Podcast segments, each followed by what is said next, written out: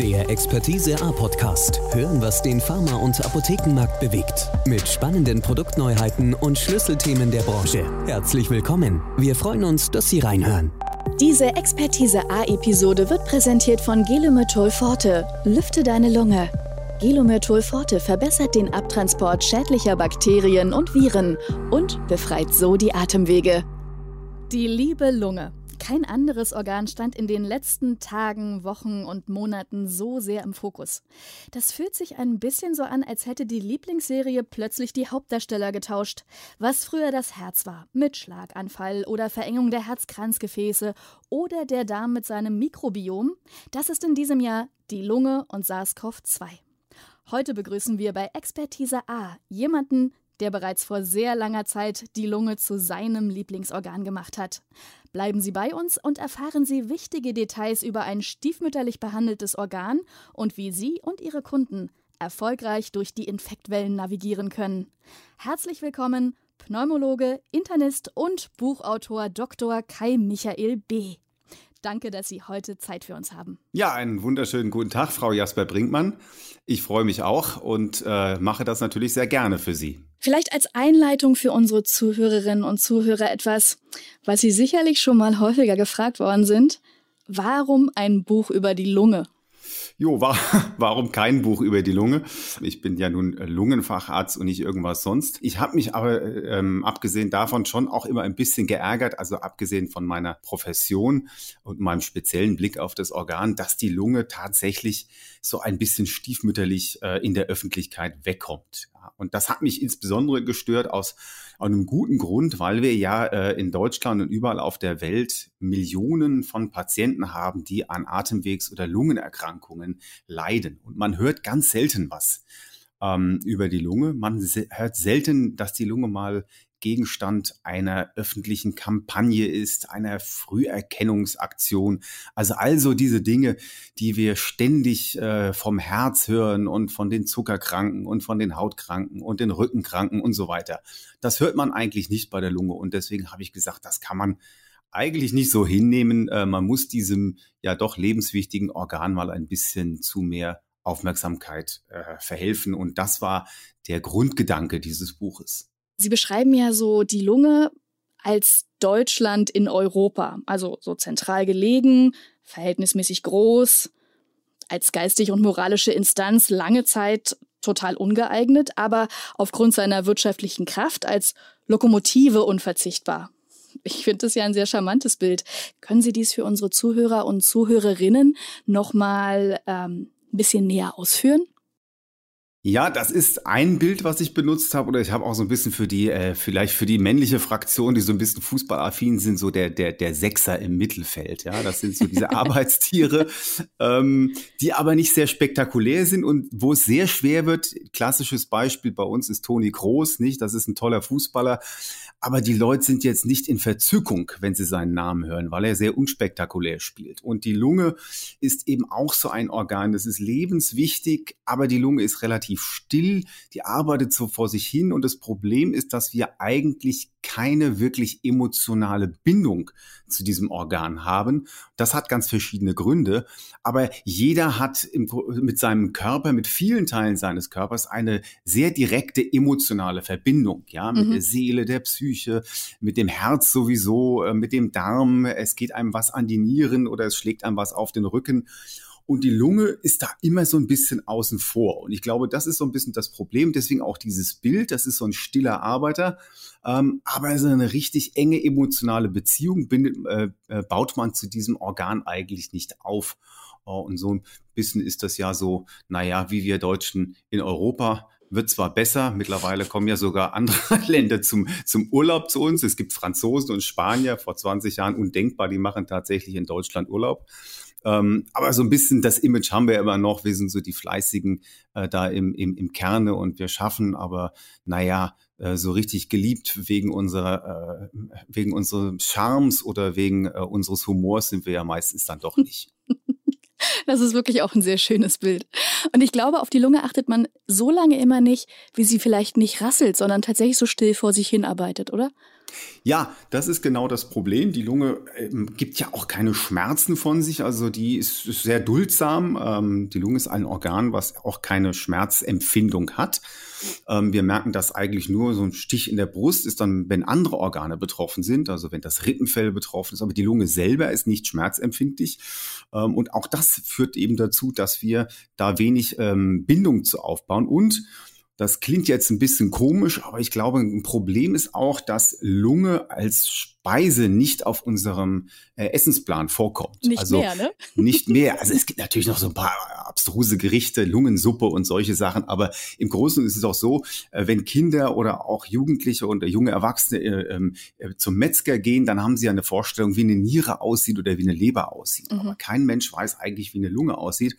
Und manchmal ist es so, wenn sie mit, mit, mit jungen Leuten reden, äh, hat man so das Gefühl, für die ist das eigentlich so eine große Blackbox. Also da ist so unterhalb dessen, was man sehen kann, wenn man den Mund aufmacht, ne, da ist wahrscheinlich irgendein Brustkorb, da ist, der ist hohl, da ist irgendwie eine große Luftblase drin. Äh, aber was genau und wie das aussieht, das weiß man nicht. Und das hängt eben auch damit zusammen, dass wir quasi Lunge eben nicht essen oder man es beim Metzger eben nicht sehen kann von, von anderen Lebewesen. Ja, Umso schöner ist es natürlich, Bilder zu zeichnen. Also vielleicht, wenn man das so weiterführt, dann äh, kann man ja vielleicht auch sagen, dass es vielleicht so eine Art Autobahn zwischen den Atemwegen gibt.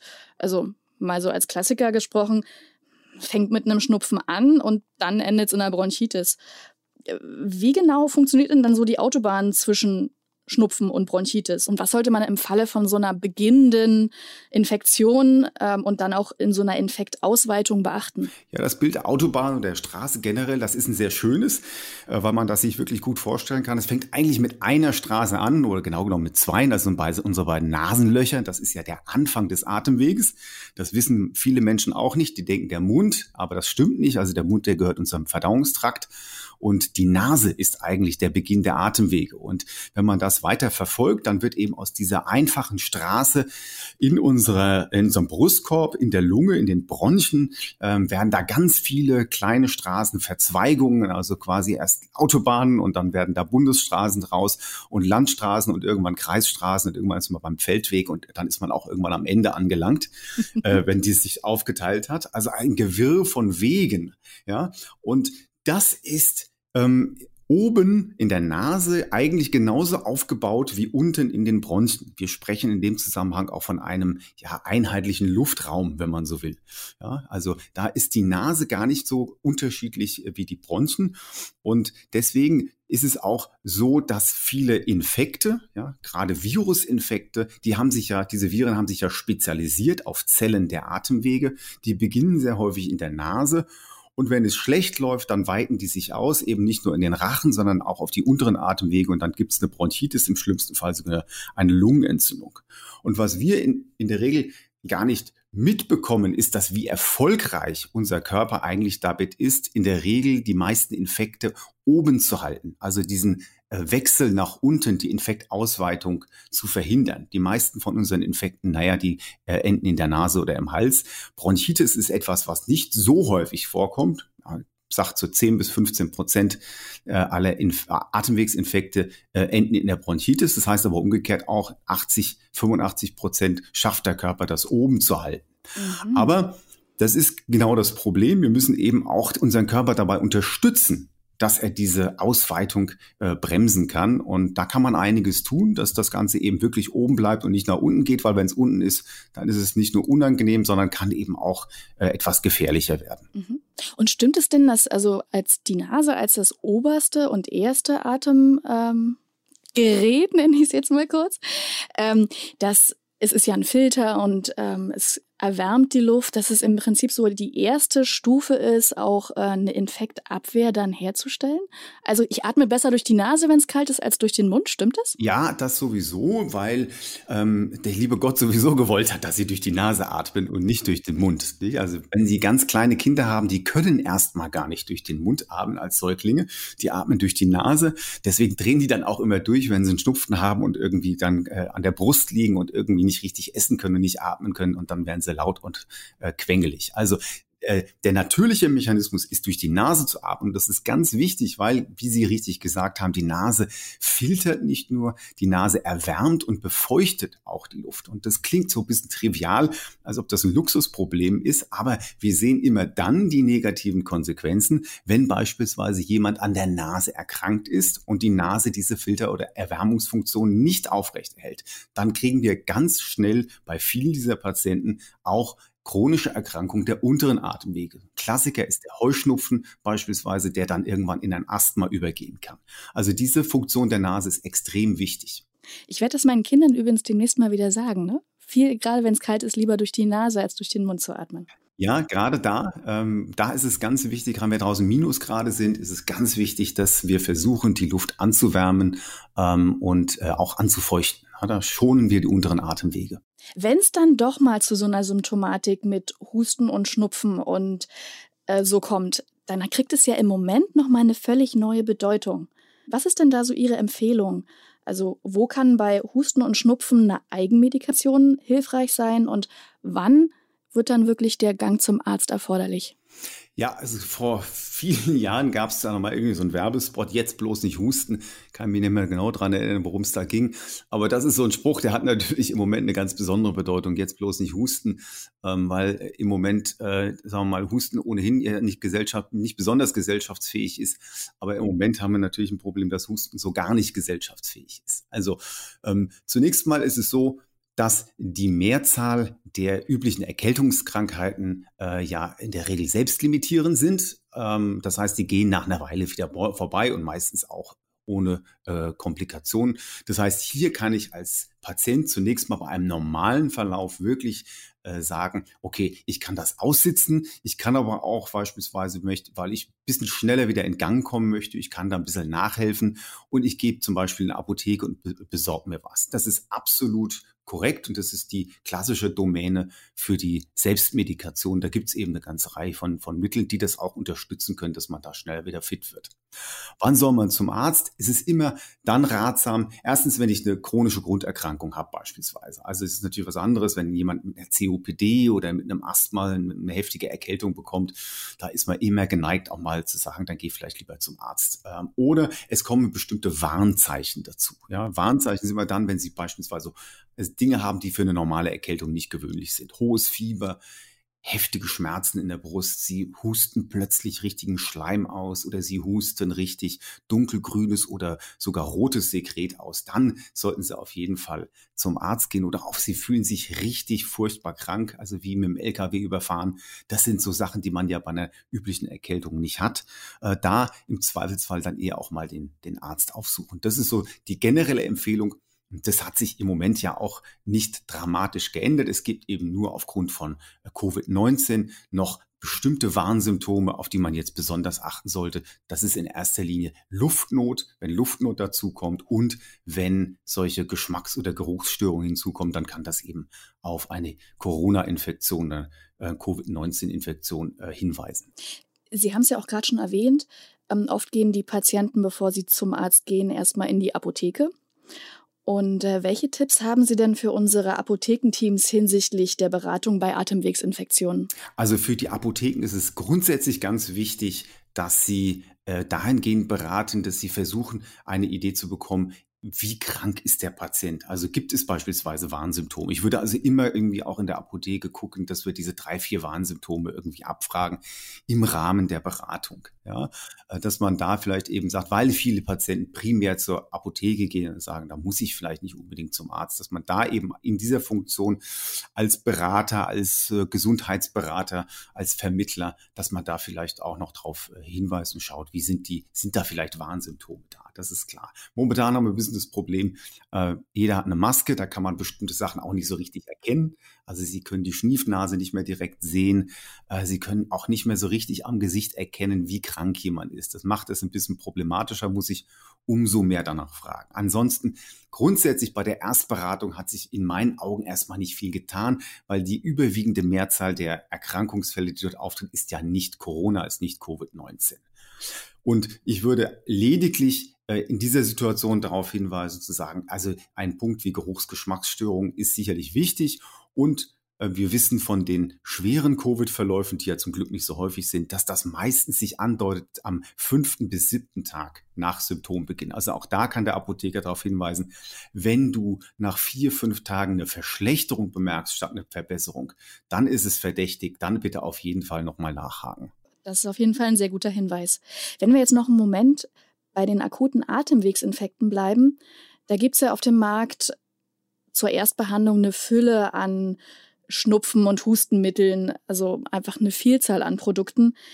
Wie kann man denn da überhaupt den Durchblick behalten? Also was macht ein gutes Produkt jetzt bei nur Erkältungssymptomen denn aus?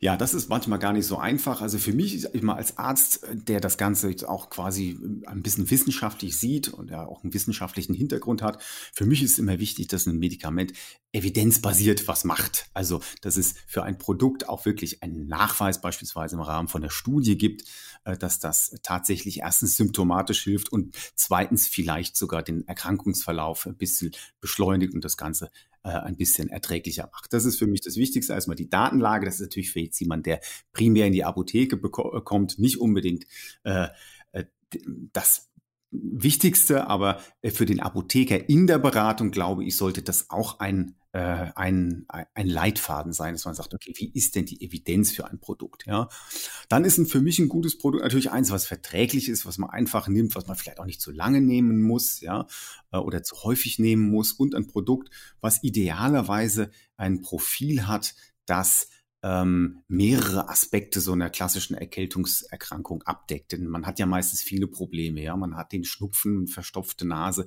man hat Schleimprobleme oben und unten. Vielleicht hat man auch Druck auf den Nebenhöhlen oder Kopfschmerzen etc. Das ist dann sicherlich ähm, auch der Vorteil beispielsweise von Phytopharmaka, die ja häufig äh, Produktgemische sind. Die haben dann teilweise eine Vielzahl von pharmakologischen Wirkungen. Das heißt, äh, die wirken teilweise nicht nur schleimlösend, sondern eben auch beispielsweise hustenstillend, ja, äh, oder antientzündlich und solche Sachen. Und das ist, diese Kombination kann dann äh, sehr sinnvoll sein und sie wirken dann ähm, eben aufgrund dieses breiten Wirkmechanismus genauso auf nasale Symptome wie auf Symptome einer Bronchitis. Das ist sicherlich auch ein ganz wichtiger Gedanke, dass man noch zwei Sachen nehmen muss, eins für die Nase, eins für die Bronchien. Das ist für mich so, ja, ähm, der grobe Leitfaden, ähm, worauf man da achten sollte. Gibt es denn da irgendeinen Lieblingswirkstoff, den Sie empfehlen können? Ja, ich persönlich äh, greife gern auf äh, Phytopharmaka zurück, ähm, eben weil die bei Patienten sehr beliebt sind. Nicht? Da gibt es Produkte wie beispielsweise also den Wirkstoff Elum 080, das ist das Gelomethol beispielsweise. Ähm, das ist erstens bei Patienten sehr akzeptiert, also äh, Phytopharmaka, die sind sehr beliebt. Ähm, aber es gibt eben beispielsweise da auch äh, gute Daten, es gibt eine breite Evidenz, es gibt eine Leitlinienempfehlung für einige dieser Produkte. Äh, und das ist so das, wo ich mich orientiere. Und da sind sicherlich auch so meine ähm, Favoriten angesiedelt. Ja, vielen Dank. Kommen wir noch mal kurz auf Ihr Buch zurück. Also es gibt in Ihrem Buch ein Kapitel, das sich mit dem Altern der Lunge beschäftigt. Nun achten wir Menschen ja ganz gerne auf unser Äußeres, ähm, haben unter Umständen einen beachtlichen Vorrat an Cremes und Nahrungsergänzungsmitteln, die dann die äußeren Zeichen des Alterungsprozesses mindern sollen. Aber wie sieht das denn mit der Lunge aus? Was können wir tun, um deren Alterungsprozess zu verlangsamen?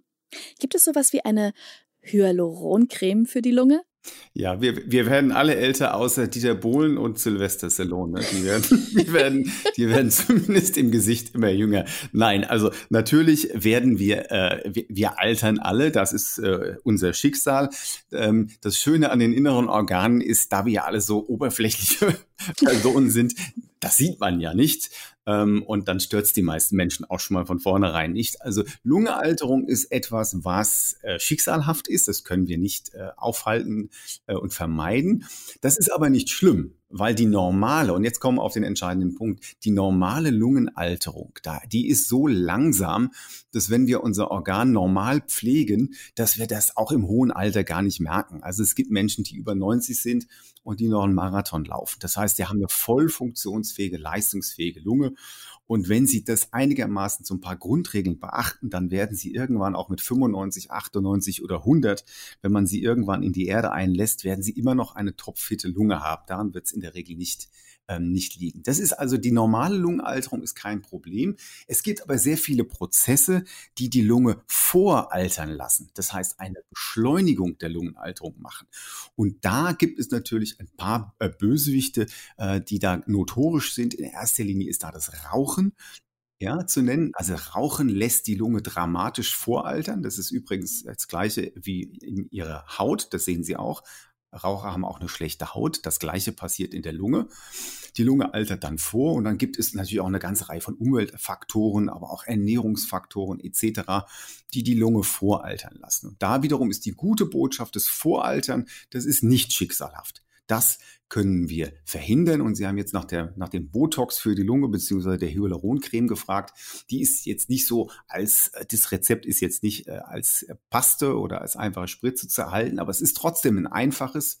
Ich nenne das einfach mit den fünf Buchstaben Liebe. Ja, Sie müssen Ihrer Lunge Liebe geben und das L steht für eine gesunde Luft.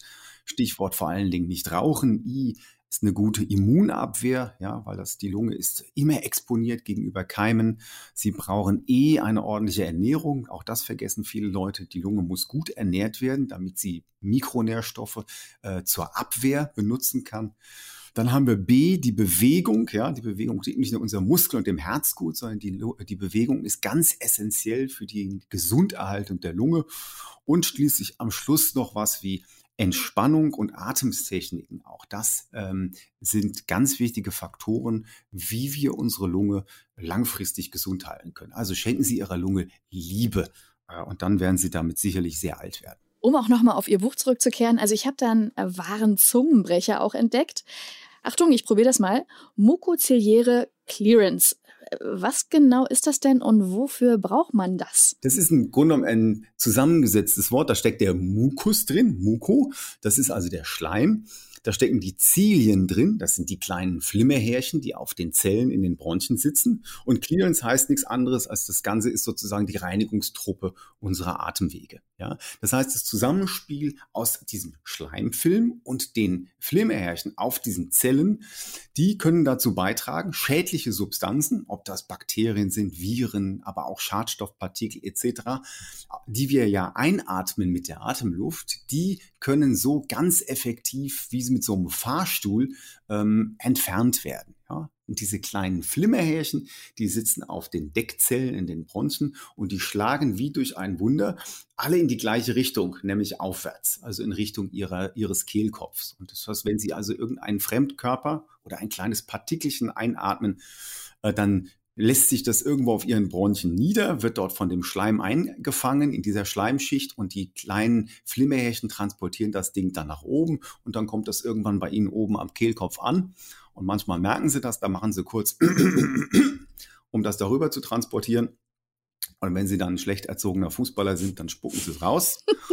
Und wenn sie eine wohlerzogene höhere Tochter sind, ähm, dann geht das ins Taschentuch oder sie schlucken es runter. Also das ist die Clearance und das ist ein ganz entscheidendes ähm, Reinigungssystem unserer Atemwege und vor allen Dingen der Bronchien. Ja, es ist erstaunlich, wenn man diese ähm, Mechanismen. Ich habe gerade vorgestern habe ich beispielsweise mit meiner Tochter eine Doku über irgendwie äh, Korallenriffs gesehen, nicht? Und wenn man das dann sieht, also diese Anemonen beispielsweise sieht, diese Seeanemonen, ja, die schlagen ja auch. Das sind also im Grunde ganz analoge Systeme in der Natur. So ist das. Ja, ich habe in meinem Buch habe ich natürlich ein bisschen cooleres Beispiel gemacht. Es gibt so ein schönes äh, äh, Video ähm, von Rammstein auf ihrer Völkerball-Tournee. Und da ist also der, der Bassist steigt in einem Schlauchboot dann, also das, was man eigentlich als Stage-Diving kennt. Also der, der Sänger springt ins Publikum und lässt sich dann auf den, den Armen tragen. Das macht der mit dem Schlauchboot. Der geht also mit dem Schlauchboot in das Publikum und die haben alle die Arme hochgereckt und diese Masse von Leuten im Publikum bewegt den jetzt auf seinem Schlauchboot ganz koordiniert durch den Saal. Sieht fantastisch aus. Es ist egal, ob sie die Musik mögen oder nicht. Es ist ein ganz tolles äh, Bild. Und das ist nämlich genau das. Wenn die jetzt alle irgendwie besoffen wären und nicht in die gleiche Richtung schlagen würden, dann würde der nicht vorwärts kommen. Aber da die im Publikum alle die Arme in die gleiche Richtung bewegen zur gleichen Zeit, wird er quasi wie auf so einer Woge in die richtige Richtung getragen. Und genau so funktioniert unsere mukoziliäre Clearance, wenn man sich sozusagen die Schlauchboot mit dem Bassisten als ein Staubkörnchen vorstellt. Und was passiert eigentlich im Alterungsprozess mit unserer mukoziliären Clearance? Im Alter nimmt diese Clearance ab. Das heißt, die Flimmerhärchen, die schlagen ein bisschen langsamer. Ja? Das ist ungefähr so die Hälfte. Ein 75-Jähriger ähm, hat ungefähr die Hälfte der Clearance von einem 25-Jährigen. Also ähm, in, in Zahlen, bei einem 25-Jährigen schlägt das System oder das, dieses Förderband ungefähr 10 Millimeter pro Minute. Und bei einem ähm, 75 dann eben nur noch 5 mm. Das heißt, es wird langsamer und dementsprechend funktioniert im Alterungsprozess diese Clearance auch nicht mehr ganz so gut. Deswegen sind ältere Menschen beispielsweise anfälliger gegenüber Entzündungen in der Lunge. Ja, das ist eine klassische ähm, Komplikation, wenn man so will, des Alters oder ein Hauptrisikofaktor für eine Lungenentzündung ist Alter. Je älter, desto wahrscheinlicher. Und das hat unter anderem damit zu tun, dass diese Clearance im Alterungsprozess abnimmt. Mhm. Und umso wichtiger wird ja dann die Infektprävention, je älter man wird, wenn ich das richtig verstehe, oder?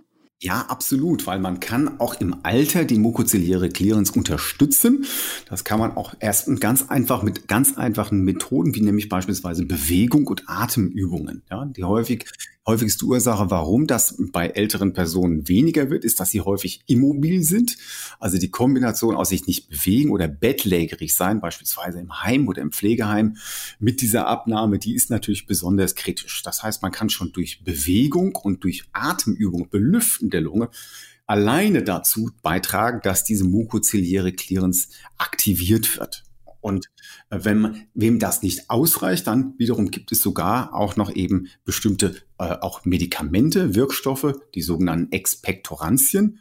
Ähm, die unterstützen sehr häufig die mukoziliäre Clearance, indem sie diese Flimmeraktivität etwas aktivieren. Das ist also ähm, ein äh, ganz wichtiger Punkt. Wenn man jetzt nicht bettlägerig im Heim ist, sondern wenn wir normal uns im Alltag bewegen und dann wollen wir gesund durch die Erkältungszeit kommen. Also wir sind im öffentlichen Raum unterwegs, in Büros, in der Offizin, wir arbeiten da oder wir sind in öffentlichen Transportmitteln unterwegs. Wie funktioniert denn da Infektprävention am allerbesten? Also Bewegung bestimmt ja auch. Die Bewegung ist ein ganz wichtiger Teil. Zunächst mal ist es ja so, wir machen ja im Moment, äh, ob wir es mögen oder nicht, die meisten mögen es nicht so gerne, man nimmt es aber in Kauf. Wir machen ja eigentlich im Moment das, was wir ähm, so eigentlich immer schon gesagt haben, in der Erkältungszeit was sinnvoll ist. Also es muss nicht, es muss natürlich bei normaler Erkältungsprävention muss ich jetzt wieder eine Maske aufsetzen. Aber momentan machen wir natürlich genau das Abstand halten, Masken tragen, äh, die wir benutzen bestimmten Husten oder Niesknicke. Ja, wir tragen, äh, wir tragen Mund-Nasenschutz und wir halten Distanz, äh, wenn wir äh, unter uns sind. Ähm, und das sind ja die normalen Maßnahmen, wie man jede Virusübertragung, äh, die jetzt über Tröpfchen oder Aerosol geschieht, ähm, wie man die unterbinden kann. Deswegen ähm, natürlich eine, ein Effekt der aktuellen Maßnahmen wird natürlich auch der sein, dass wir äh, etwas geschützter sind vor den üblichen Erkältungen auch. Und das hat man ja in anderen Ländern schon gesehen, dass beispielsweise die Grippesaison äh, in der südlichen Welthalbkugel relativ mild ausgefallen ist als eine Folge davon. Also das ist einmal das, was wir momentan machen. Das ist, wenn man so will, dann der positive Seiteneffekt, äh, auch wenn es natürlich der Anlass der ganzen Sache natürlich nicht besonders erfreulich ist. Und dann haben Sie aber richtig gesagt, Bewegung ist ein ganz entscheidender Punkt, weil das, was ich gesagt habe über die älteren Leute, trifft für die Jungen genauso. Wenn sie sich bewegen, Sport, ja, also moderate sportliche Aktivität, ähm, erhöht die Schlagfrequenz unserer Flimmerhärchen. Ja, das heißt also, auch da können wir was tun äh, mit Bewegung. Äh, Händewaschen ist wichtig für viele Erkältungsviren. Für Corona ist das nicht das Entscheidende, aber für viele andere Erkältungsviren ist Händewaschen wichtig, weil viele andere Viren auch durch Schmierinfektionen, also über Kontakt, äh, übertragen werden. Ja. Und dann eben aber auch natürlich die, ähm, die gesunde Ernährung, ja, also das, was jeder von uns eigentlich kennt. Das sind ja auch immer die gleichen äh, üblichen Verdächtigen, die da genannt werden. Die vitaminreiche, ballaststoffreiche, abwechslungsreiche Ernährung, die ist natürlich jetzt ganz wichtig. Ähm, das sind allgemeine Maßnahmen, äh, die uns helfen, durch Erkältungszeit zu kommen und die wahrscheinlich auch helfen, ähm, ein, ein Corona ähm, zumindest ja zu begrenzen oder die Folgen von der Corona-Erkrankung begrenzen zu können. Also in Ihrem Buch geht es auch darum, um den heiligen Gral unseres Körpers, das sogenannte Mikrobiom der Lunge. Können Sie uns dazu kurz erklären, was das genau ist und ähm, was wir zu deren Erhalt auch beitragen können? Ja, ist ein bisschen überspitzt dargestellt, der heilige Gral unseres Körpers. Da sind wahrscheinlich, werden, einige Leute werden da nicht ganz meiner Meinung sein. Aber das Mikrobiom ist etwas ganz Wichtiges.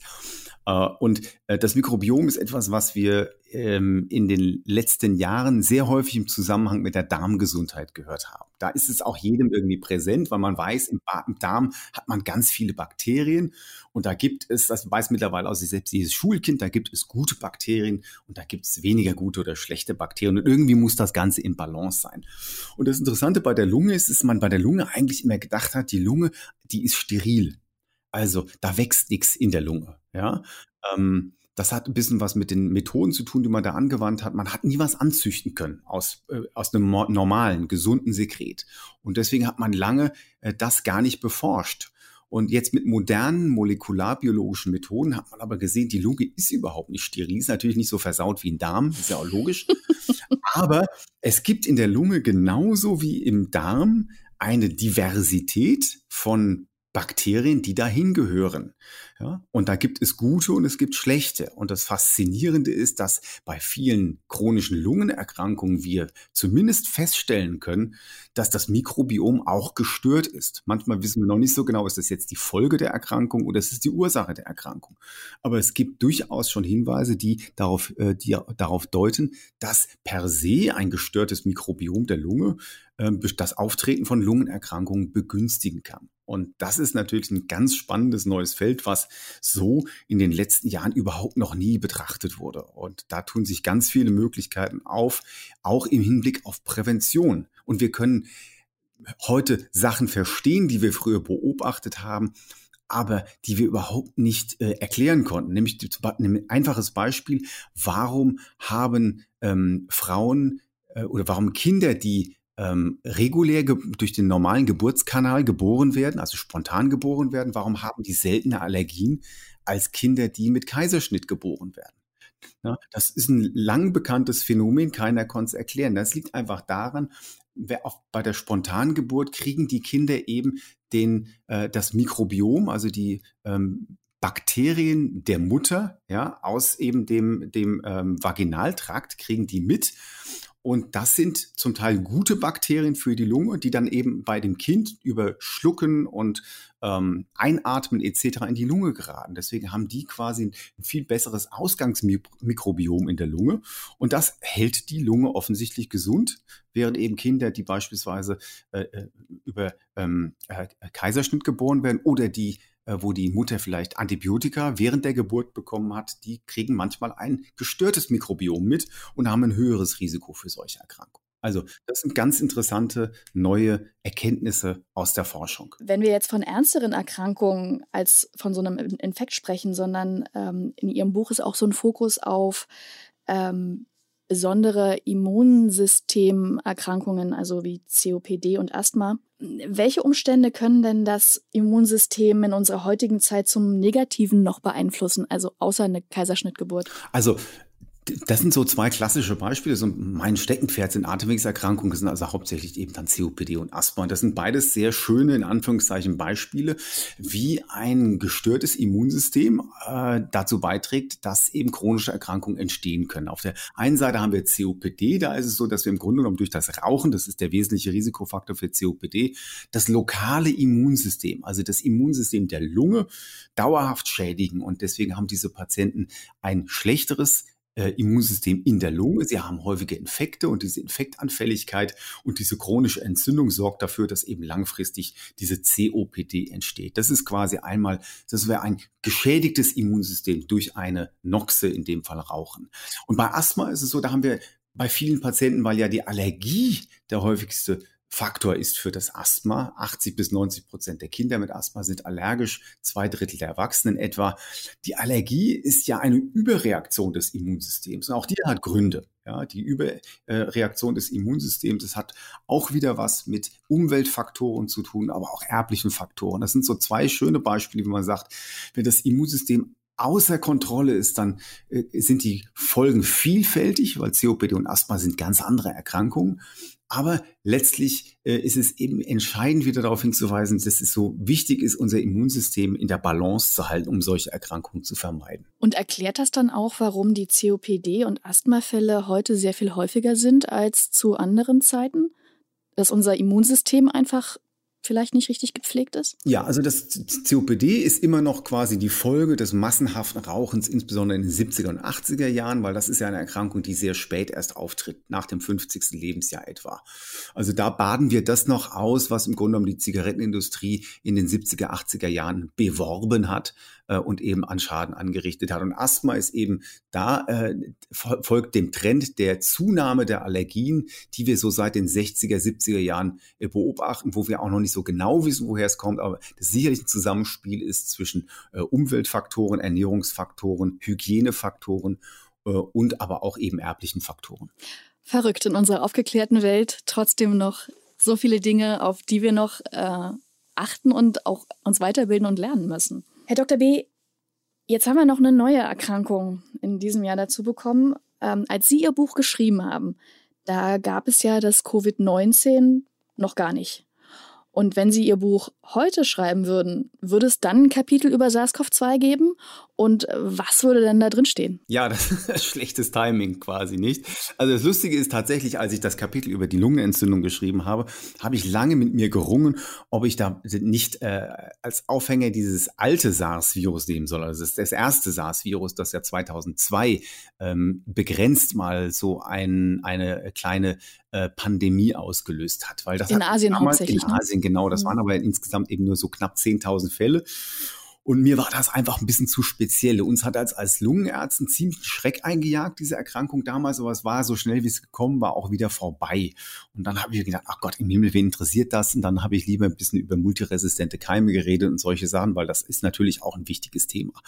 Insofern gibt's Covid da nicht in dem Buch. Natürlich würde das heute vorkommen. Und ich glaube, es ist zum einen natürlich spannend, ist die medizinische Seite von äh, SARS-CoV-2, also diese äh, äh, die Vielfalt der Konsequenzen, die so eine Infektion hat, äh, und vor allem diese Unberechenbarkeit, also dieses Spektrum von äh, gar nichts, ähm, äh, also ein positiver Test bis hin zur äh, lebensbedrohlichen, intensivpflichtigen und am Ende sogar tödlichen Erkrankung. Das ist ein Aspekt.